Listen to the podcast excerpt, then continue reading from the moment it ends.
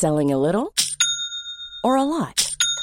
Shopify helps you do your thing however you cha-ching. Shopify is the global commerce platform that helps you sell at every stage of your business. From the launch your online shop stage to the first real life store stage, all the way to the did we just hit a million orders stage. Shopify is there to help you grow. Shopify helps you turn browsers into buyers with the internet's best converting checkout.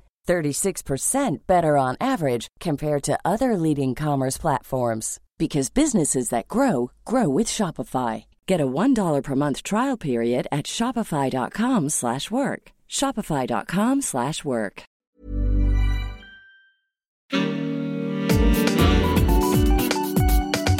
Queer as Berlin. Der schwule Hauptstadt Podcast mit Michael Mayer. It's audition time in the neighborhood. Join the casting couch, yeah, you really should. I don't fuck pretty, but I fuck pretty good. Give you happy ending like it's for the fucking Hollywood. It's audition time in the neighborhood. Join the casting couch, yeah, you really should. I don't fuck pretty, but I fuck pretty good. Give you happy ending like it's for the fucking Hollywood. My dick's got you down, it's your final destination. When I kick you out, yes, we'll need a long vacation. Ja, das ist schwuler Rap oder queerer Rap, je nachdem, wie man es bezeichnet. Der Song heißt Father Fucking Hollywood und stammt von Ash Mo, Deutschlands einzigen schwulen Rapper, so bezeichnet er sich zumindest selber. Und Ash Mo ist heute zu Gast bei Queers Berlin. Hallo, grüße dich. Hey Michael, danke für die Einladung. Ähm, ja, sag mal, Father Fucking Hollywood, ja, als ich den Song gehört habe, habe ich dann gedacht, okay, das ist ja auch so, klar, eine Anspielung auf Motherfucking oder Motherfucking Hollywood. Ähm, erzähl mal, worum geht's denn in, in dem Song? Ist das irgendwie so eine Anspielung auf Gangster-Rap oder ist das jetzt nochmal was ganz anderes? ich sag mal, es ist Gangster-Rap, ähm, Betonung auf Ähm, nee, tatsächlich ist, ist so ein bisschen als, als irgendwie das Lied selbst so ein bisschen als, als Joke entstanden, also das Lied selbst nicht, aber ähm, der Gedanke war so, äh, wie viele ähm, Anspielungen, äh, sexuelle Anspielungen auf Hollywood-Filme kann ich irgendwie unterbringen, so. Äh, deswegen war gar nicht mal geplant, dass das Lied jetzt per se die erste Single wird, aber es ist dann so irgendwie so nice geworden und so, so ähm, finde ich fast ganz gut zusammen, wofür Ashimo steht, so den Humor und auch diese, ähm, diese Queerness, die einfach einem so ins Gesicht fliegt. Also habe ich gedacht, wow, das wird direkt die erste Single so. Und inhaltlich geht's halt, wie gesagt, es geht um ähm, äh, eine, ich sage immer, es ist eine Ode an Hollywood so, äh, uns Vögeln halt. Und äh, wenn du jetzt sagst, irgendwie so eine Anspielung auf Hollywood-Filme auch oder, oder, oder nee, allgemein auf Hollywood jetzt so? Nee, sowohl als auch. Also auf, auf Hollywood-Filme, da ist jede Menge irgendwie Anspielungen dran, auf Terminator, Terminator, ähm, ich muss mich entscheiden, ob ich jetzt Deutsch oder Englisch rede oder beides, äh, Terminator oder Mad Max, ähm, äh, Florence Foster Jenkins, also ganz, ganz viele Anspielungen so drin. Ähm, was ganz witzig ist, glaube ich, ich finde es ganz spannend mal so, äh, fände es ganz spannend mal zu erfahren, wie viel die Leute so checken an Anspielung. Äh ja, du merkst schon, ich habe auch nicht alles kapiert offenbar, aber ich höre es mir nochmal in Ruhe an jetzt irgendwie so. Aber ich, äh, bevor wir jetzt irgendwie auf Thema äh, so, so, Rap und Gangster-Rap und so weiter sofort kommen, würde ich gerne mal erstmal auf dich kommen. Und zwar, ähm, ich finde mal ja relativ wenig im Netz. Also das hat mich dann auch so ein bisschen überrascht. Also du bist ja so ein Ghoster, wenn man so will.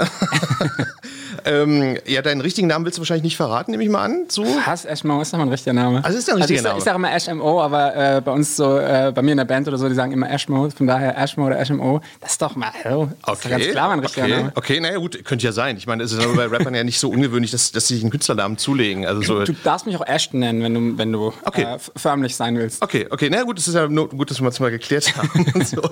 ähm, jetzt erzähl mal, ähm, wie, äh, genau, wo bist du eigentlich geboren? Wo, also bist du jetzt in Mannheim, Berlin oder, oder bist du jetzt, nee, ganz woanders geboren? Ganz woanders. Ähm, so, ich sage immer im siebten Kreis der Hölle, aber tatsächlich so im Rhein-Main-Gebiet so. Ähm, und naja, ist, ist nicht so weit entfernt manchmal. Und, und, und, wieso? Weil es da so schrecklich ist oder weswegen? Oder? Nee, na, die Hölle ist ja auch kein schrecklicher Ort. Äh, ich mein, ja, ja. je nachdem, wenn man so ein bisschen weich ist, dann hat man keinen Bock auf Hölle. Dann will man lieber da oben irgendwie mit Hafen spielen. Das geht doch einem doch total auf den Sack nach zwei Wochen. Und die ganze Zeit, ah. so, nee, nee, nee. Okay, also auf jeden Fall aus der Gegend sozusagen yes, kommst genau, du dann so. Genau. Und ähm, jetzt erzähl mal ein bisschen, ähm, wie bist du denn zur Musik Schrägstrich Rap gekommen? Also warum war das jetzt irgendwie die Musik, die dich jetzt am meisten fasziniert hat, jetzt so künstlerisch? Ähm, Rap war so meine erste große Liebe tatsächlich. So die erste Musik, für die ich mich selbst entschieden habe. Äh, äh, meine Eltern haben sich für mich für äh, Rolf, Rolf Zukowski entschieden und Co. Äh, ich glaube, das ist ja so ein normaler Weg, den man durch, durchmacht als Kind. Aber so die den den kenne ich gar nicht. Wer ist das? Das ist Kindermusik. Ah, Kindermusik, okay. Äh, okay. so mein Platz im Auto ist hinten und äh, weitere Hits. Ähm, und die erste Musik, die ich mir ausgesucht habe, für die ich mich aktiv interessiert habe, war halt Rapmusik. So damals mit äh, Tic Tac Toe tatsächlich. Jetzt rollen sich so den, den, den waschechten Gangster-Rap-Fans rollen sich so die Fußnägel hoch. Aber ich muss sagen, ist für mich nach wie vor eine der besten Kombos.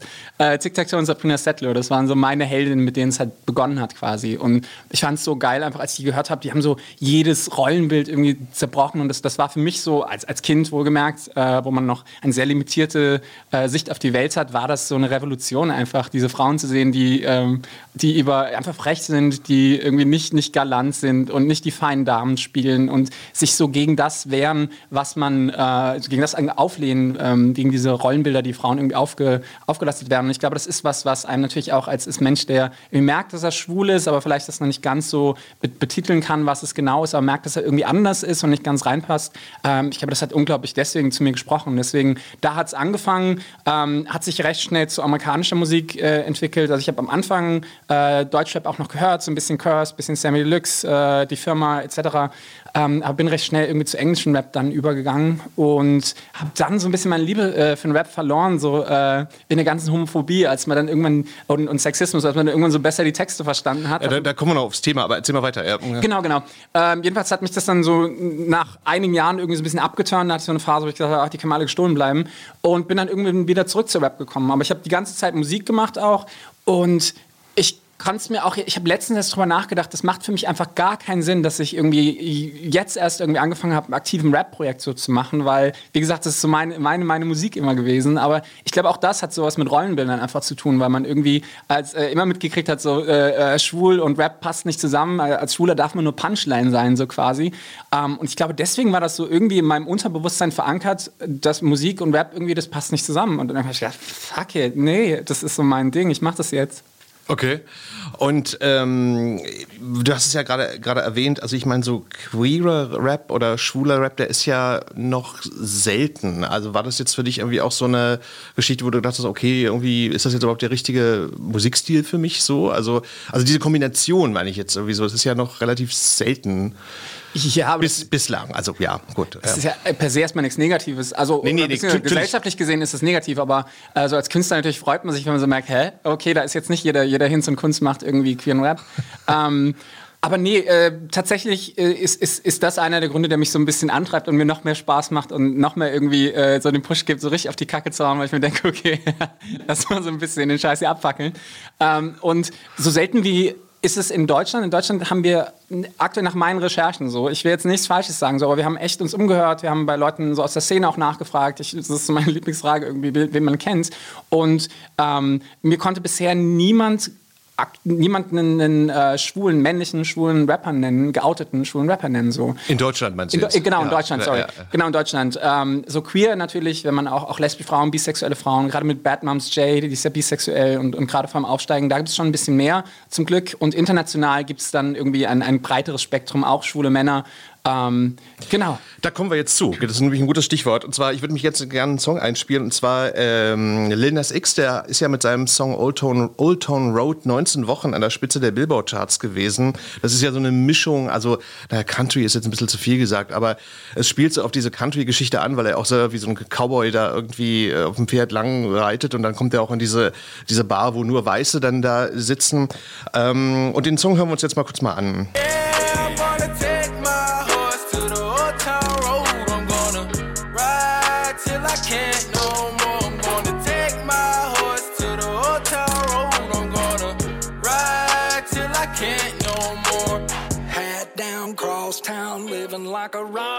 star. Spend a lot of money on my brand new guitar. Baby's got a habit, diamond rings. Ähm, ja, Lil Nas X, äh, der ist ja einer der wenigen, die sich geoutet haben. Also als du das gelesen hast, was hast du da empfunden? Hey, endlich mal einer, der sich da irgendwie outet auf der, in dem Bereich? Oder?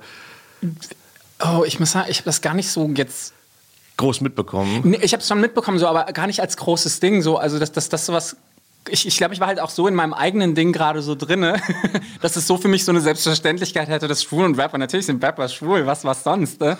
ähm, und deswegen war das, hat es, glaube ich, für mich ein bisschen ge gebraucht, bis ich irgendwie erstmal gecheckt habe, dass es tatsächlich für viele Leute irgendwie so eine große Sache ist.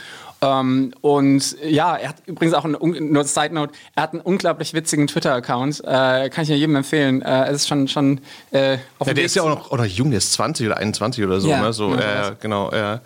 Ähm, aber was hältst du denn von dem Song? Also ich meine, also es ist ja so ein bisschen eine Mischung aus Rap und Country. Findest du das jetzt kitschig oder findest du das jetzt doof oder ist ja so eine nette Melodie halt, ne? So. Ja, nö, ich finde schon nice. Ich mag den Song. So ist cool. Äh, ist jetzt nicht so, dass mich jetzt so krass flasht. Also auch hier wieder, es ist schon so die, diese Country-Zuschreibung, ist, ist das, was halt so ein bisschen, oder was, was er einfach stark besonders macht. Da muss man die Umstände auch betrachten. So, äh, Country ist ja noch eine weitere Musikrichtung, die, die ähm, als, als sehr homophob und, und sexistisch und, und äh, jetzt nicht, nicht die offenste Musikrichtung angesehen. Aber deswegen fand ich diese, Entschuldigung, unterbreche, aber deswegen fand ich halt diese, diese Kombination in dem Video auch ganz lustig. Yes. Ne? Also, dass er da halt Fall. so diese, diese, diese, ja, homophobe Country-Musik dann irgendwie auch so auf die, hm. auf die Kappe nimmt. Ne? So, also Voll. Und da kommt ja auch noch Rassismus dazu, so ähm, Country-Musik. Also, wie gesagt, nicht, nicht jeder Country-Artist äh, ist, ist irgendwie rassistisch, sexistisch und Co., aber es ist halt was, was ähm, der, der Szene auch irgendwie so zugeschrieben wird. Und deswegen äh, äh, unter dem Aspekt ist es schon äh, auch hier wieder eine kleine Revolution, sowas zu machen. So. Und äh, jetzt den Song an sich, ja, ist nice, macht Spaß so, äh, hat jetzt nicht mein, meine Welt verändert, aber muss auch nicht. Na, ich habe das auch gar nicht so mitbekommen, ob das äh, eigentlich so große Wellen, also ich glaube, dieses Outing von ihm hat Wellen geschlagen, aber ich weiß gar nicht, ob dieser Song, also ich meine, gut, der war noch ganz lange an den Billboard-Charts ganz oben, aber ob der Song eigentlich so große Wellen geschlagen hat, das habe ich jetzt gar nicht so mitbekommen, ehrlich Doch, gesagt. schon, der wurde auch recht oft gecovert, so, ähm, es gab auch. Ja, Old Town Road ist ja eigentlich auch ein ganz alter Song, oder? Ich glaube, das ist ja nicht von ihm. Der, ich weiß oder, gar nicht, was das Original also ich glaube, ist. Ja, aber ich glaube, das ist ja auch selbst eine Coverversion, glaube ich, so. Ja, aber zumindest, äh, also seine Version wurde halt recht häufig gecovert, oft äh, so TikTok-mäßig oder Social-Media-mäßig äh, verwertet. Also es ist schon, schon was, was äh, ein Hype auf jeden Fall ausgelöst wird, würde man, glaube ich, sagen. Ähm, ja. Hm.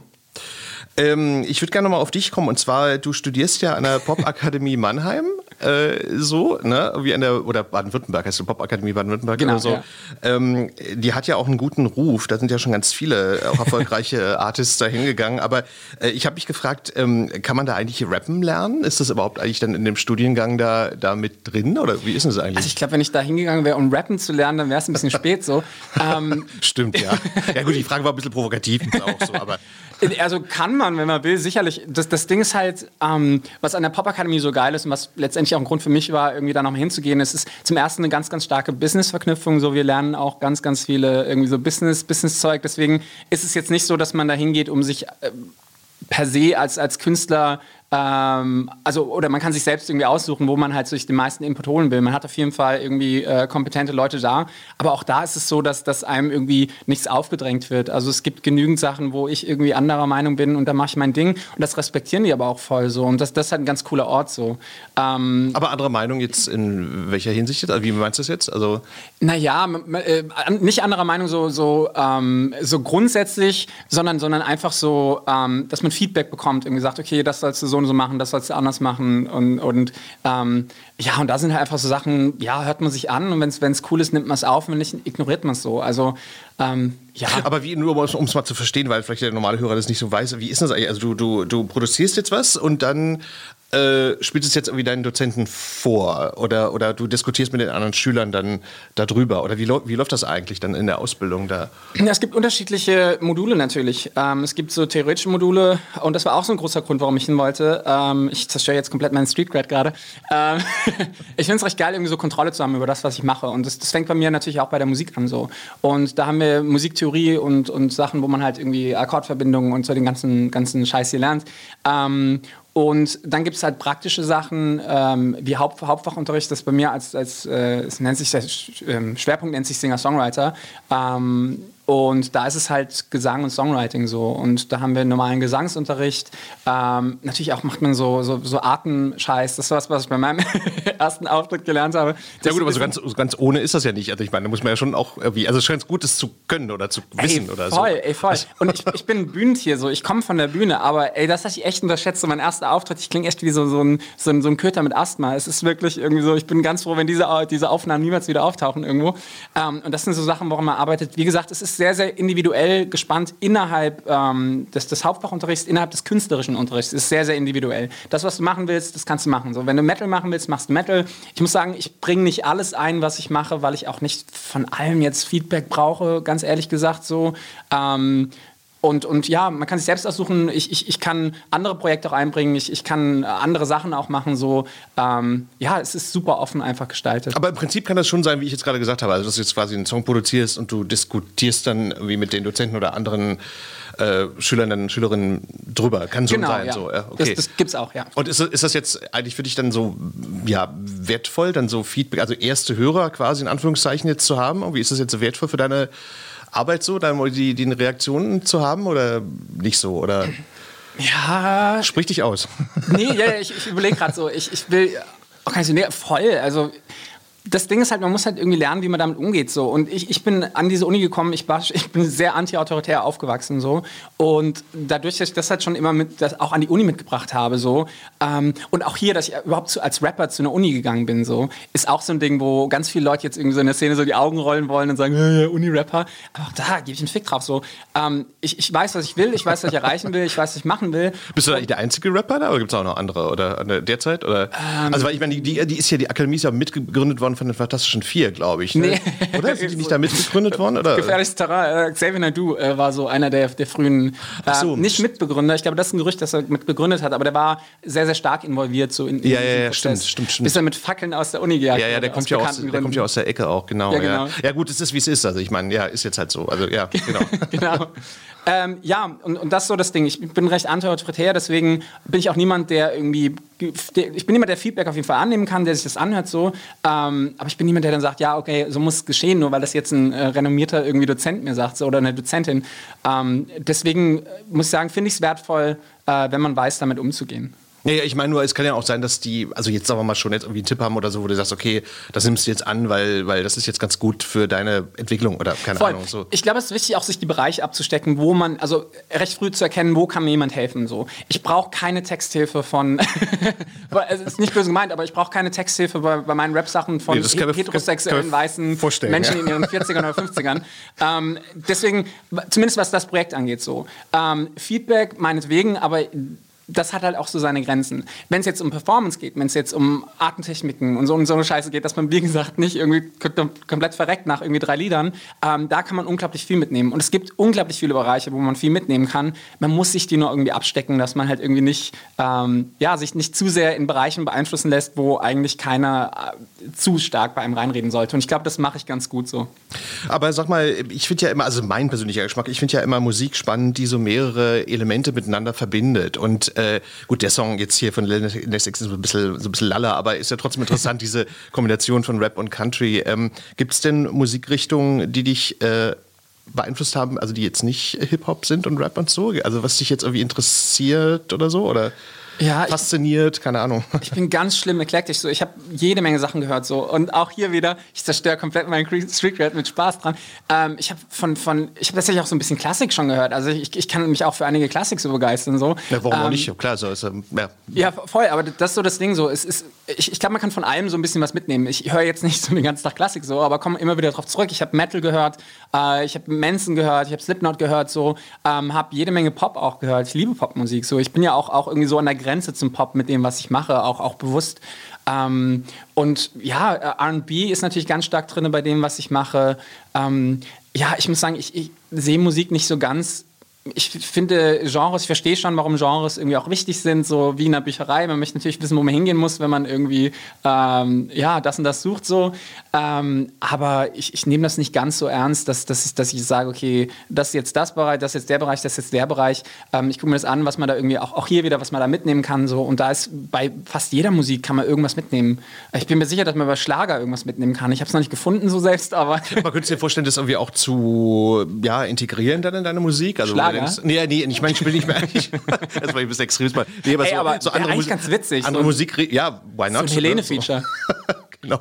So, also, dass du dir vorstellen kannst, das irgendwie zu integrieren, deine Musik jetzt, so andere Musikrichtungen? Das mache ich ja. Also, ja, das, das, das mache ich ja voll so. Die zweite Single, also die erste Single, Father Fucking, die wir eben gehört haben, Father Fucking Hollywood, die ist ja sehr irgendwie straight Hip-Hop so. Ähm, die zweite Single ist schon ein bisschen RBiger. Ähm, die dritte Single wird wieder ein bisschen hip-hopiger. Ähm, ich habe eine Weihnachtssingle. Okay. das darf man gar nicht sagen. In Vorbereitung, oder? Yes, yes, yes. Ich habe ich wollte schon immer eine Weihnachts-, das ist jetzt ein äh, Riesenspoiler. Äh, das gleich, eigentlich glaube ich noch Na, wieso? Ist ja eine schöne Ankündigung. Also. Voll. Ich habe schon immer, ey, seit Mariah Carey, seit Mariah Carey jedes Jahr ähm, äh, All I Want for Christmas is You ruiniert, habe ich gesagt, ich muss unbedingt eine, eine äh, Weihnachtssingle machen. So, die kommt raus und das ist natürlich auch ein ganz, ganz anderer Stil und bedient sich also mit anderen Elementen. Und ich bin da auf jeden Fall eklektisch. Und das ist so auch, auch eine der Riesenschönheiten beim Hip-Hop. Man ist weniger so eingespannt. So, die Leute sind viel, viel toleranter dafür, wenn man jetzt irgendwie äh, mit der einen Single in die eine Richtung geht und mit der nächsten Single in die andere, weil der, der Faktor, der alles zusammenhält, ist halt irgendwie so die eigenen Bars, die eigenen Rhymes, der eigene Flow. Und das ist halt sowas, was dem Ganzen einen Wiedererkennungswert gibt. Und da kann man auch mal nach rechts und links schwanken. Und das ist was, was ich auch sehr aktiv irgendwie vorhabe und was, was mir auch aktiv Spaß macht. Hm. Ähm, ich würde gerne einen Moment nochmal auf dich kommen und zwar, ähm, also queerer Hip-Hop, wir haben ja darüber gesprochen und du bist ja jetzt sowieso der einzige schwule Rapper in Deutschland, soweit man weiß, jetzt so, ne? aber ähm, ich würde dich gerne mal fragen, wie war das jetzt eigentlich irgendwie so Coming Out, dann beruflich, Rapper und so weiter, war das jetzt irgendwie zeitgleich? Hm, so, also ich, ich will so ein bisschen darauf hinaus, dass ja irgendwie so in dieser Szene ähm, das ja auch bestimmt nicht so einfach ist, wenn man da jetzt so offen damit umgeht, aber mhm. vielleicht stelle ich es mir auch komplizierter vor, als es war oder so, aber erzähl mal, wie, wie war denn das so? Erstmal, ich muss ein bisschen zurückspringen. Äh, vielleicht soll ich ein bisschen revidieren, dass ich der einzige schwule Rapper bin. Mich hat ähm, jetzt auch noch jemand angeschrieben. Mich haben zwei Leute irgendwie angeschrieben. Ich glaube, ich bin der erste schwule Rapper, der halt auch released und so halt auftritt. So, äh, so offensiv damit umgeht, ne? So, ja. Genau, also ja. ich, ich wüsste jetzt keinen, der es irgendwie textlich behandelt oder auch von sich sagt, dass er schwul ist, die halt releasen, äh, auftreten und so die Sachen so. Ja, man also kann auf jeden Fall sagen, es sind wenige. Das kann man mit Sicherheit sagen. Ne? So, also, Wie gesagt, ja. ich, ich habe noch, hab noch keinen so, so selbst kennengelernt, der es so, so macht. Ja. Aber ähm, es ist, mit Sicherheit wird es Leute geben, die Rap machen, die gerade vielleicht Sachen vorbereiten, irgendwie, die vielleicht noch keine Sachen veröffentlicht haben, aber halt äh, schwule irgendwie Rapper sind. So, das wird es mit Sicherheit geben. So, nur um das klarzustellen. Ich möchte jetzt mhm. nicht sagen, ich bin der Einzige, der hier existiert. Nee, nee, klar. Das, ähm, ja. Und auf, um auf deine Frage zurückzukommen, so ich hatte mein, mein Coming Out mit äh, 15, also ist schon einige Jahre her. Äh, ich sage jetzt nicht wie viele. Ähm, und ja, das war gerade auch, auch nicht in der Phase, wo ich, wo ich selbst Rap gemacht habe, ähm, wie gesagt. Und, und für mich ist, sich zu verstecken, ist irgendwie noch nie so wirklich eine Option gewesen in dem, was ich mache. So. Ähm, ich kann es verstehen, ich finde es voll legitim, wenn das irgendwie Leute natürlich machen, weil jeder muss natürlich darauf achten, dass er oder sie irgendwie safe ist ähm, und sich safe irgendwie Umstände schafft. Aber für mich war es immer so, nö, fuck it. So. Ich, ich finde es ganz gut, wenn einen Leute direkt hassen für das, was man ist, dann verschwendet man keine Zeit mit Menschen. So. Was will ich, dass Leute so meine Musik hören und dann, äh, weil sie denken, dass ich jemand anders bin und dann irgendwie so drei Jahre später so, äh, äh rennen die alle weg. So. Deswegen hole ich mir lieber so meine Leute, die, die das feiern, die das zu schätzen wissen, die das, die das voll in Ordnung finden, äh, die es vielleicht auch sind und äh, mache dann so meine eigene Community auf. Ich muss da überhaupt keiner Community gefallen. Und das ist auch die Antwort auf deine Frage, ob ich da so Angst hatte oder sowas in, in, in der Rap-Szene. Und ich muss auch sagen, ich bin auch nicht wirklich in der Rap-Szene so unterwegs gewesen. So. Also ähm, ja, Deutschrap, wie gesagt, ich, ich war, ich habe jetzt erst gerade wieder vor, vor irgendwie einiger Zeit wieder angefangen, Deutschrap überhaupt zu hören. So. Das heißt, ähm, ich war eher so im amerikanischen Rap unterwegs ähm, und mhm. deswegen mhm. bin ich jetzt auch nicht so der riesen Szenekenner hier in Deutschland. So. Aber ähm, du hast ja bestimmt auch schon mal Auftritte, ne? Yes. Also, äh, äh, äh, aber da ist es wahrscheinlich jetzt irgendwie so, ja, völlig normal. Ne? Also ich meine, da ist jetzt irgendwie keine keine Vorbehalte oder so, die man da hat, ne? So in, also in den, den, Umfeldern, wo du unterwegs bist. Ja, ja, das hängt auch oft von der Veranstaltung ab, die man halt natürlich spielt. So, ich muss sagen, ich habe jetzt ähm, mit dem mit dem Live-Spiel mit mit HMO ähm, habe ich auch erst äh, vor, ich glaube zwei Jahren na, vor anderthalb Jahren oder sowas angefangen so. Äh, das heißt irgendwie, ähm, wir haben eigentlich recht, ich habe recht viel Zeit reingesteckt, so das Ganze zu entwickeln, weil ich dachte, oh, ich möchte, dass es erst so geil wird und äh, ich möchte nicht einfach so raushauen und dann so, so ein scheiß Set auf die Bühne bringen. Ähm, und bis wir dann so richtig fertig waren, um richtig loszulegen, dann kam auch schon Corona so. Ich hatte mein Team zusammengesammelt, äh, die Bookerin, irgendwie alles gestanden und wirklich eine Woche später okay. hieß dann Shutdown und nichts ging mehr so. Das heißt so, das, das große Touren steht mir auch noch, äh, steht mir auch noch voraus. Ähm, und dann kann ich dir irgendwie so mehr, mehr erzählen. So. Wo ich bisher gespielt habe, war es eigentlich immer sehr positiv, schon fast ein bisschen langweilig, wie äh, wohlwollend die Leute irgendwie waren. Okay. äh, okay. Aber ich würde dich gerne fragen, und zwar, äh, weil, weil durch, durch so ein Outing, da wird man ja auch gerne mal zur Zielscheibe. Ich will mich mit dem Thema gar nicht lang auseinandersetzen, weil es so ein hässliches Thema ist. Aber, aber hast du dann irgendwie auch schon mal so Diskriminierung erlebt im Sinne von jetzt sowieso Hassmails, sowieso. Es ist ja nur leider Gottes ein Thema bei vielen Leuten. Hast du es auch schon mal erlebt so? Oder? Ja, ja, so im Kleinen so, aber auch hier, ich hätte das Gefühl, dass ich was falsch mache, wenn es nicht kommt, wenn ich ganz ehrlich bin. so, ich war eher so genervt. Das ist eine schöne Einstellung. Ich muss, das meine ich auch tot ernst, ich war tatsächlich eher so ein bisschen genervt. Also ich finde es schade, dass es existiert, weil ich weiß, dass es Leute gibt, irgendwie, denen das natürlich enorm zusetzt so, und denen es das Leben schwer macht. Deswegen finde ich es natürlich scheiße, so, dass es existiert. Aber ich muss ganz ehrlich sagen, ich war eher genervter so, als, als noch alles zu positiv irgendwie so ein bisschen war. Da hat man das Gefühl, man, man macht, man macht nichts Richtiges. Also du, du, willst jetzt auf die Provokation raus, jetzt mal, dass du jetzt irgendwie so provozieren willst, so, oder? oder? Das heißt mal, es ist ja noch nicht mal so, dass ich so einfach so provo provozieren des Provozierens wegen so.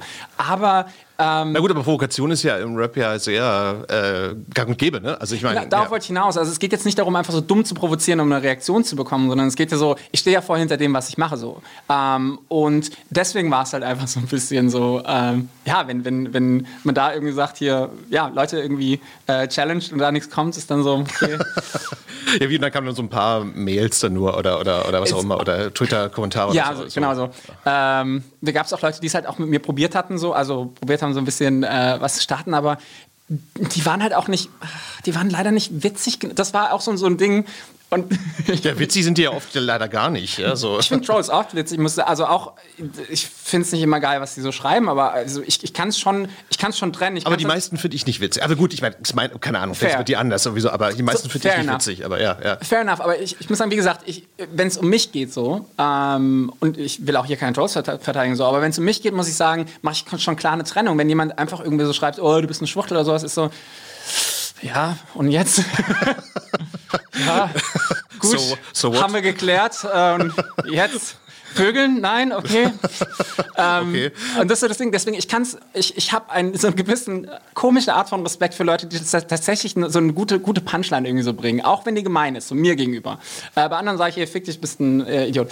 Aber das war halt so ein bisschen das Ding. Es, es war halt irgendwie jetzt nicht ich, ich habe mich nicht gechallenged gefühlt genug einfach so. Und Weil die Kommentare so blöd waren, meinst du jetzt so? Oder die waren so? noch nicht so blöd, aber die waren, ja, so, sie waren so ein bisschen einfach so. Die waren mir zu einfach. So, ja. Naja, ich finde, also ich, mir fällt ja immer auf, äh, so also in anderen Zusammenhängen, dass die dann irgendwie auch so, so, so, so, sprachlich nicht witzig sind. Also, dass die einfach so denkst, ja, nee, aber es ist einfach nur so, man klickt's weg und dann ist gut. Weißt du so, das meine ich jetzt ja, halt. Also, ja. Es ist einfach so, es lohnt sich gar nicht, sich damit auseinanderzusetzen, wie man schon irgendwie da, weiß nicht, irgendwelchen Unsinn da schreibt. Aber gut, ja, gut, Geschmackssache, aber ja. Aber ich würde dich gerne noch was anderes fragen, und zwar, weil wir jetzt gerade bei dem Thema sind. Und zwar, äh, also es gibt ja so ein Bild, also die Rap-Szene hat so ein altmodisches Männlichkeitsbild, ne? Da kommen wir ja zu diesen Gangster-Rappern, also dicke Titten, große Autos, sage ich jetzt mal. All, all Kartoffelsalat. Diese, genau, all diese Dinge halt so.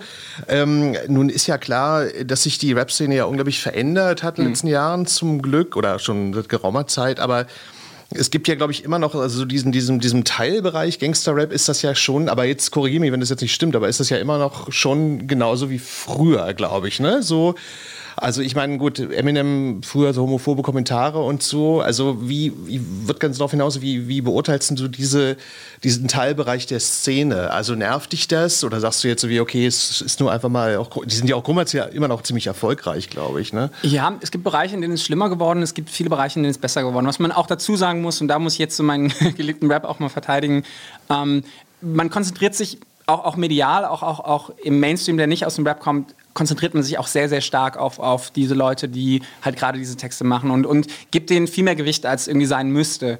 Ähm, das muss man auch ganz klar sagen. So, es gibt so viele KünstlerInnen, die geile Musik machen, die irgendwie äh, nicht mit menschenfeindlichen Texten arbeiten. So. Ähm, Na gut, da kommen wir, glaube ich, zum Thema Provokation. Die Provokation hat natürlich immer so eine mediale Aufmerksamkeit. Voll, auch, auf jeden ne? Fall. Ähm, aber was ich sagen muss, ist natürlich so eine, so eine es, es, gibt so eine gewisse Toleranz und das ist das, was ich, was ich eher so ein bisschen lächerlich finde, dass es so eine gewisse Toleranz gibt für das Verhalten. Auch äh, Leute, die ein bisschen mehr in dem Rap-Mainstream jetzt unterwegs sind so. Ähm, und ganz, ganz viele so romantische Verklärungen davon. Und das finde ich so ein bisschen bisschen langweilig und ich muss auch sagen, hier, ich, und ich muss vorweg sagen, ich bin einfach ein komischer Mensch. Ich denke manchmal ein bisschen komisch und anders. Aber auch hier ist, was mich fast schon ein bisschen mehr stört, ist einfach, wie feige das ist so. Es ist nicht mal so, dass es verletzend ist oder dass Leute schade, das finde ich alles scheiße so. Aber was mich so stört, ist, es geht so fundamental gegen so die, die Essenz des Hip-Hop, nach unten zu treten nur. Und das ist das, was mich so viel mehr irgendwie so stresst, dass, dass diese, diese kleinen Jungs da einen auf hart machen, so meinetwegen, so im Straßenkampf, ja, willst du und deine fünf Jungs würden gegen mich gewinnen, kein Ding, ich kann kratzen, beißen, da hört es dann vielleicht auch auf, so, alles gut, alles fair, so, aber wo ist da die Challenge so? Du bist jemand, der nur nach unten tritt so. Du weißt, dass, dass du da keinen Ärger kriegst. Du weißt, dass alles, was du kriegst durch deine Provokation ist Geld, ist Erfolg und sonst was. Und deswegen ist es halt so feige. Und das ist das, was mich mehr stresst so. Ähm, man, man, Hip-Hop war sowas, war eine Counterkultur, die sich gegen so, die, die, die Mainstream-Kultur gegen ganz viele Sachen irgendwie aufgelehnt hat. Ja, gegen Rassismus auch, ne? Ganz stark. Gegen Rassismus ne? auch. Und, ja. und ähm, auch natürlich ein Ort zu entfliehen, aber es, es war so im, im gesamten Ding, in, im Spektrum hatte es was Revolutionäres. Da war so ein revolutionärer Gedanke. Und selbst in den Bereichen, die sich selbst nicht als revolutionär betrachtet haben. So. Und heutzutage noch, alle Frauen sind Bitches und Schwuchteln sind dies und du bist ein Homo und äh, Transleute irgendwie äh, zu misgendern und sowas. Ja, haben wir gehört, so. Es ist nicht mutig so. Das ist das, was mich stört. Es ist einfach nicht mutig so. Die legen sich niemand an, wo, die wirklich gefährlich werden könnten für sie. Aber weil ich das gar nicht so ganz genau weiß, aber so was ich so mitkriege, so, so, aber es ist ja schon dann, glaube ich, dann wie im, im, Teilbereich schon immer noch kommerziell erfolgreich. Also ich, ja. ich will, will darauf hinaus, dass die sich dann halt sagen, ja gut, okay, also der Laden läuft, also mein, noch, noch ein paar Songs, die nach dem Stil so sind, so, ne? Also das ist ja, glaube ich, auch so eine kommerzielle Geschichte auch. Ne? Voll. Und das ist halt auch noch so, die, der, der Bushido-Weg ist, das nenne ich das ganz, ganz liebevoll. Bushido auch aufgefallen natürlich mit seinen irgendwie homophoben und sonst was Texten. Und irgendwann an, an, an einem Punkt hat er dann eine Kehrtwende so ein bisschen gemacht, auch sehr, sehr schlecht. Also man hat schon gemerkt, dass irgendwie nichts dahinter steckt. So. Aber das, das war alles so Sido ist auch so ein bisschen so ein Beispiel. Das ist so, die, die kriegen ihren Erfolg dadurch, dass sie nach unten treten, dass sie so andere, äh, andere Leute fertig machen, die äh, in keiner irgendwie Machtsituation sind. Und darauf bauen die ihren Ruhm auf. Und dann irgendwann werden sie so ein bisschen familienfreundlicher, um in dem Mainstream äh, äh, weiterhin bestehen zu können. Und das ist so, ja, früher und ja, würde ich ja heute nicht mehr machen, so, na herzlichen Glückwunsch so. Und das ist einfach so reine Ausbeute von, von Gruppen, die, die gesellschaftlich irgendwie unter einen stehen. So. Und ähm, ja, und zurück zu deiner Frage, die ich mich mich geweigert habe zu beantworten. Nein, das ist kommerziell, es ist kommerziell nach wie vor sehr erfolgreich. Ähm, man macht sich mit so Texten weniger, irgendwie macht sich mehr, mehr ähm, Gefallen, als man sich Sachen kaputt macht, in, in vielen Bereichen so. Ähm, und das hat man gesehen, wie gesagt, äh, Echo, es gibt einen Grund, warum es den Echo nicht mehr gibt, sage ich nur. Und, aber auch das äh, ganz. Wie, du meinst, es hat damit auch zu tun, unter anderem auch mit ja, dem. Ja, na klar, das war ja so der, der große Eklat, ähm, äh, der große Eklat irgendwie äh, um antisemitische Texte von Künstlern, die mit antisemitischen Texten und, und homophoben, menschenverachtenden Texten äh, trotzdem dann irgendwie geehrt werden. So. Das war ja das, was so diesen Stein auch ins, Rollen, ins Rollen gebracht hat, stimmt. Oder ja, es fast ja. zum Überlaufen. Ich meine, es fing ja schon mit Freiwild an, aber oder stimmt, wahrscheinlich ja, auch schon vorher. aber ja.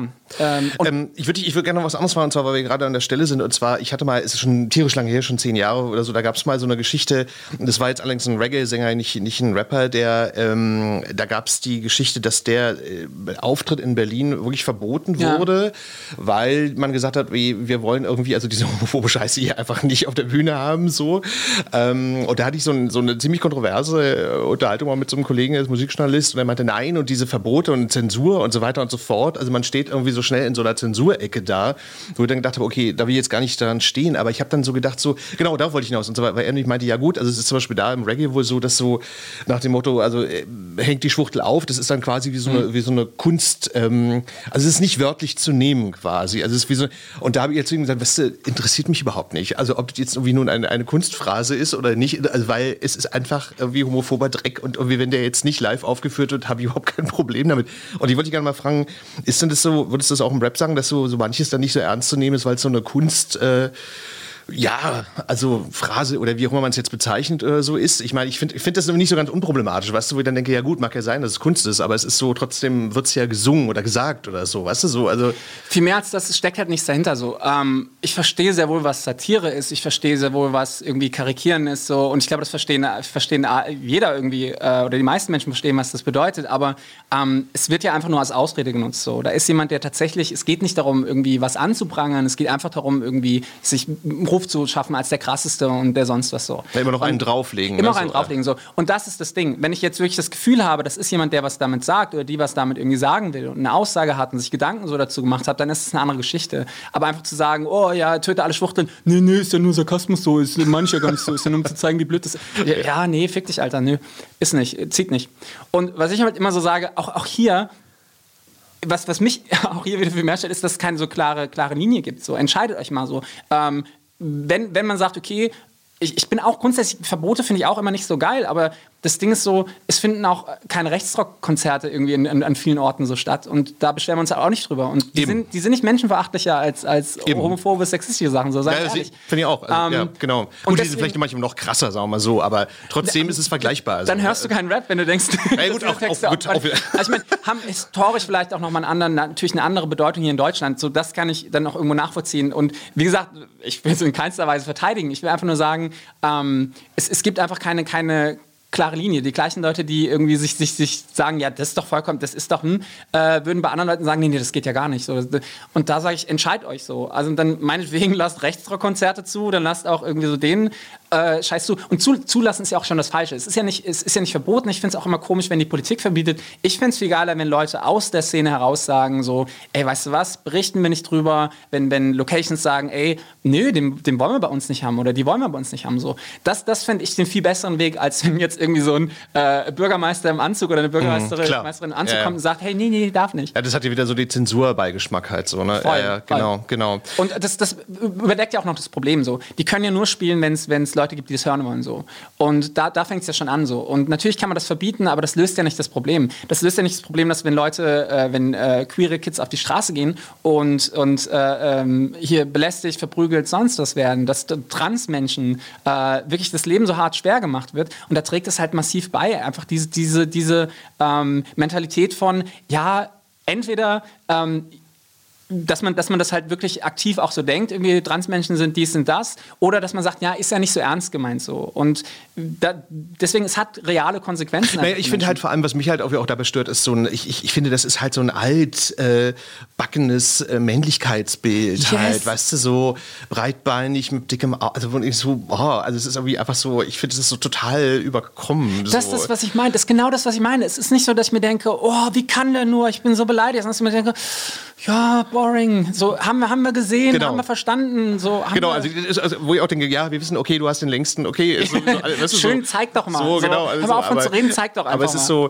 aber äh, ich würde dich gerne noch fragen, weil du das jetzt gerade eben gesagt hast, ähm, ist denn dein, kann man wahrscheinlich jetzt auch nicht so alle über einen Kamm scheren, aber ist denn das jetzt irgendwie so, also was wir gerade eben besprochen haben, ist das jetzt besser geworden? Schlimmer geworden oder ist es immer noch so gleich wie früher? Was ist denn so dein Eindruck so da? Auch hier wieder, ich Kommt bin drauf an in der deutschen ne? Szene nicht genug unterwegs gewesen jetzt über die Jahre, um, um sagen zu, um das jetzt wirklich äh, mit Autorität beantworten zu können. Ich habe das Gefühl, so als jemand, der am Rande dieser Szene un unterwegs ist, ähm, dass das so ein bisschen wellenförmig sich, sich bewegt. So. Äh, es gibt immer Phasen, wo es, wo es wieder zunimmt, es gibt Phasen, wo es wieder abnimmt. So. Und ich habe das Gefühl, wir sind gerade in der Phase, wo es stark zunimmt. Man muss auch sagen, dass was auch dazugehört, ist, dass Rap natürlich jetzt auch nochmal riesen, Riesensprünge so gemacht hat, also schon länger ähm, in, in einem hohen Trend ist und da natürlich mehr, mehr ähm, ich gerade das deutsche Wort, Incentives, ähm, Äh, ähm, äh, warte mal, wie sagt man das auf Deutsch? Ähm, Incentive. Ähm, äh, mehr Anreize. Es gibt mehr, Anreiz, einfach mehr Anreiz, ja. Anreize, um, um halt irgendwie auf die Kacke zu hauen und das zu machen. Und wie gesagt, nach wie vor so eine riesen Toleranz. Wenn so, so ein medialer, äh, respektierter, aus irgendwelchen Gründen respektierter Veranstaltung wie der Echo, ähm, da keine klaren Grenzen, also auch hier, die sollen, keine, die sollen nicht zensieren oder sonst was, aber zu sagen, hey, mit so einem Scheiß haben wir nichts zu tun, das legitimiert einfach. Und das vermittelt jungen Leuten und, äh, jetzt kommt die Moralkeule raus, aber das vermittelt einfach Leuten, hey, damit könnt ihr Erfolg haben und äh, es ist, ist schon in Ordnung so irgendwie. Naja, klar, das meine ich halt, ja, ja. Ähm, ich würde dich gerne noch fragen, und zwar, weil du ja, du pendelst ja, glaube ich, zwischen Berlin und Mannheim, ne? kann man ja schon so sagen. Ne? So, ähm, Ich habe jetzt drei Monate in Mannheim gewohnt und bin, äh, in, sorry, drei Monate in Berlin ähm, jetzt gewohnt, bin aber dann jetzt, ja, Okay. äh, hauptsächlich in Mannheim, aber ja, pendel. Ich hätte einfach ja sagen können, ja, stimmt. ich wollte dich noch fragen, weil, weil oft ist ja so ähm, Berlin so eine, für Leute, die von woanders herkommen, so eine, so eine Stadt der Befreiung, so nach dem Motto, hallo, jetzt kann ich mich also sowohl privat wie beruflich hier richtig ausleben. Äh, wie ist das bei dir? Also so, ist das jetzt irgendwie auch so ein, äh, ja, keine Ahnung, so, ein- so ein Aspekt irgendwie deines Lebens so? Oder? Gott, ich hatte befürchtet, dass du sowas fragst, weil ich bin mir sehr bewusst, dass der Podcast hier Queer as Berlin heißt, aber ich, glaub, Ja, du musst jetzt kein Loblied auf Berlin singen, das meine ich jetzt nicht. ich muss mich eher selbst selbstentblößen. Ich war jemand, der mit Berlin immer nichts anfangen konnte, so die komplette Zeit. Ich habe tatsächlich erst in diesen drei Monaten, wo ich hier wohne, angefangen, mich in Berlin zu Ah, fühlen. echt? Obwohl, das finde ich auch lustig, wenn jemand das sagt. Aber es gibt ja Leute, die sagen, ich hasse Berlin, das gibt es ja auch. So, So. das das wäre jetzt auch so ein bisschen zu viel, aber es war so ein bisschen in die Richtung. Aber ich glaube, der Grund, warum das bei mir so ist, ist, ich komme immer schon aus einem natürlich MusikerInnen, KünstlerInnen-Umfeld so. Und bei uns war es halt immer, hat man ganz viele Leute gesehen, die irgendwie nach Berlin gegangen sind, so mit großen Augen, weil sie gedacht haben, okay, da rennen sie offene Türen ein und ganz viele sind davon zurückgekommen. Das heißt, ich habe vielleicht auch das so ein bisschen auf Berlin projiziert, so die Stadt der irgendwie geplatzten Träume. Ähm, Na gut, ich meine, es ist ja, wie- das hat auch mal jemand im Podcast hier gesagt, das war ein schöner Spruch, also dass so in Berlin aber das Ding so ist, du kannst hier, wenn du Werbung machst für dein äh, Konzert oder so, kannst hier nackt über die Straße rennen und die Leute denken so, ja Gott, also kräht keiner nach. Ja, voll, voll. Und ich glaube, deswegen hat sich mich Berlin nie gereizt. Und so dieses Ding, sich auszuleben, auch hier wieder, ich brauche kein Berlin, um mich auszuleben. Ne? Ich, ich kann mir schon eigene Räume schaffen, um mich auszuleben. So. Ähm, Na, ich meine, das stimmt, okay, das war auch ein Aspekt meiner Frage, aber ich meinte es auch noch ein anderes, weil manchmal sagen ja die Leute auch so, hey, und ist es hier so ein ähm, inspirierendes, äh, kreatives Umfeld oder so? Das, das, das meinte ich jetzt auch. Ich meinte es jetzt nicht nur Ja. sexuell oder so, sondern ich meinte jetzt so, so wie das sagen ja auch viele Leute, dass sie sich hier inspiriert fühlen von was auch immer. Ne? aber auch hier würde ich das gleiche antworten, aber tatsächlich mit einem Beisatz, dass es schon natürlich so ein bisschen stimmt. Das, was ich stark in, äh, ähm, festgestellt habe, natürlich, dass man ähm, hier auch durch diese gewisse Internationalität und ähm, ist natürlich nochmal eine andere, andere, andere Liga. Aber ich bin ja auch verwöhnt, so in Mannheim, da wo ich bin, sind die krassesten Leute einfach um mich herum die ganze Zeit. Deswegen ist es mir, glaube ich, dann auch gar nicht so, ähm, ist der Unterschied gar nicht so krass groß tatsächlich zu Berlin, für mich persönlich. also du meinst jetzt Musiker, Musikerinnen jetzt um dich herum genau. so quasi, okay. KünstlerInnen um mich herum. Okay, also jetzt aber nicht nur an der. Schule, sondern auch, auch sonst meinst du jetzt so? Genau, Ja, ja. Mannheim ist ja auch so, ein, so, ein, so ein Zentrum auch, ne? Ja, so, Mannheim-Heidelberg ist halt, halt hat auch eine Historie. So Joey Fleming für die Älteren. Yes. Darauf wollte ich hinaus. Da Ähm, müssen wir auch mal sagen. Die gab es ja auch mal. Oh, traurig. Gott habt ihr selig, genau, ja. ja. ja, oder wer auch immer. Ähm, yes, äh, Man- Mannheim und äh, Heidelberg haben auch eine große Historie, was Hip-Hop angeht, äh, was deutschen Hip-Hop angeht. So. Und, und äh, ich finde, das ist was, was auch irgendwie so ein bisschen, wenn man irgendwie drauf achtet, so äh, mitschwingt irgendwie. Aber wie gesagt, in den letzten drei Monaten, wo ich jetzt hier war, muss ich tatsächlich sagen, habe ich äh, angefangen, Berlin sehr viel abgewinnen zu können. Es tut mir ein bisschen in der Seele, weh, das zu sagen, aber Wieso? Ich meine, wieso kann man das sagen, oder? der ist so allgemeiner Konsens. Deswegen, ich glaube, da ist so der kleine Revoluzer in mir, der sagt, äh, auch schade. Ja, naja, ich, naja, ich muss jetzt aufpassen, dass ich nicht in so eine arrogante Berlin-Haltung jetzt komme. Ich finde aber immer so, wie, was manchmal, ich finde aber, wenn ich woanders bin, also jetzt, ja, also manchmal, manchmal finde ich dann irgendwie so andere Orte so ein bisschen langweilig im Vergleich zu Berlin, aber vielleicht fehlt mir dann manchmal auch der Blick dafür, um dann so ein bisschen tiefer da reinzugehen oder so. Was ist vielleicht auch so ein bisschen jetzt so die Berlin-Arroganz? Ich, ich weiß es nicht, aber manchmal denke ich so, hm, ach, was nicht, das ist aber in Berlin irgendwie geiler oder so, aber vielleicht stimmt das jetzt auch gar nicht, wie ich das jetzt Ich sage. glaube, das ist so. eine Mischung aus Berliner Arroganz und tatsächlich aber auch Tatsache so. Ich meine, Berlin allein wegen der Größe und sowas hat natürlich mehr zu bieten als, als viele andere Orte so. Die Frage ist, ob man es halt immer braucht und die Frage ist nicht, ob es nicht irgendwann auch Overkill ist. So. Ja, klar. Wie gesagt, es ist so eine Pro- und. Kontra-Sache. Man kann jedem Ort was abgewinnen. Ich glaube, selbst in Castrop-Rauxel äh, Kannst du kann was man- auf die Beine stellen, Kann man klar. was auf die Beine stellen. So. Und manchmal macht es auch mehr Spaß, das auf die Beine zu stellen an einem Ort, wo es das vielleicht noch nicht so gibt. Ähm, Stimmt, ja klar, weil du auch klar, weil die Leute auch noch mehr Interesse da haben. Ne? Also das ist das, was ich meine. Du kannst hier nackt über die Straße rennen, und die Leute sagen, pff, ja gut, also ne, und das ist so. Werde ich mal ausprobieren, wenn ich hier aus dem Gebäude rauskomme. Vielleicht beim nächsten Mal berichten, ob ob es Tatsache war oder. Naja, weil ein bisschen, ein bisschen ist es ja so. Ne? so aber, aber ich finde halt auch so, dass das Berlin halt unglaublich viel so diese, wie ich das dann immer nenne, so diese crazy Creatives so anzieht Yes, halt. Ne? Also Leute, die halt hierher kommen und äh, David Bowie hat hier gelebt. Ich meine, mehr muss man, glaube ich, gar nicht sagen. So. Es, ist, Genau. es ist schon ein besonderer Ort. So. Ähm, Genau, also das, also ich glaube, das, das ist auch immer noch so, auch wenn jetzt mal so über Gentrifizierung, blau und blub jetzt so wie gelästert wird, aber ich glaube, es ist immer noch so, dass Leute hierher gehen, um irgendwie was zu machen, was auch immer sie machen, irgendwie künstlerisch so, ne? Also, Voll, auf jeden Fall.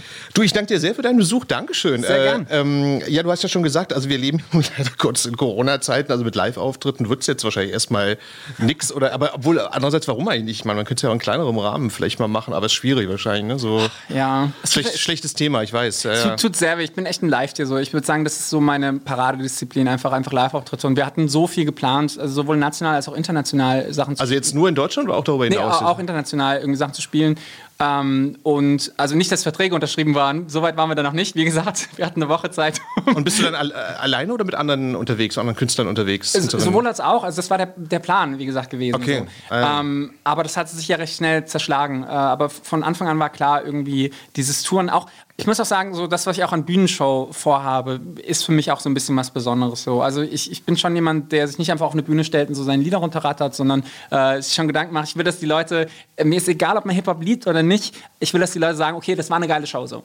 Ähm, und Also auch mit so Visuals und so Kram. Genau, Also, ha, genau, okay. ha, genau. Und das war alles so der Plan und das nervt jetzt natürlich, dass man jetzt so, äh, so auf Sparflamme fahren muss, weil man auch noch nicht weiß, wie es weitergeht, aber bin ich ja nicht der Einzige, so geht's ja. Ja, naja, das ist halt irgendwie auch bei diesen ganzen Konzerten, wo man schon, schon Karten hat fürs nächste Jahr, wo ich mittlerweile denke, ey, März oder so, das ist noch gar nicht mehr so lange hin. Also ob die dann stattfinden, ist echt auch noch so eine, also das ist einfach total krasse Zeit momentan. Ja, Ja, so. es, es lohnt sich auch nicht so wirklich die Arbeit reinzustecken, weil dann wird das ab, ist diese Unsicherheit halt Genau, ätzend, weil genau. das ist alles ja mit Aufwand verbunden so. Genau, und und dann ist die ganze Arbeit umsonst. Ja? Ja. Das, das ist einfach so, ja, aber gut, ich meine, wie du sagst, ich meine, da leiden ja alle drunter. Das Ja, ist voll. einfach so irgendwie. Aber gut, wir können uns auf jeden Fall auf deine Weihnachtssingle freuen.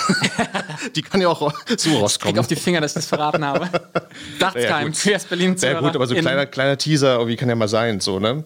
Also auf jeden Fall dir viel Erfolg, danke, dass du da warst. Und Yes, ähm, sehr alles gerne. Gute. So. Ja, dir, vielen Dank für die Einladung. Und ich hoffe, du wirst jetzt irgendwie Berlin irgendwie auch noch anderweitig auch noch mal schätzen oder so, wenn du nochmal hierher kommst oder so. bin ja Aber- auf einem guten Weg. So. Genau, bist auf einem guten Weg, genau. Alles klar, danke dir sehr, ja? Bis dann, mach's gut. Tschüssi. Ciao, ciao. Queer as Berlin. Der Schwule Hauptstadt Podcast mit Michael Mayer.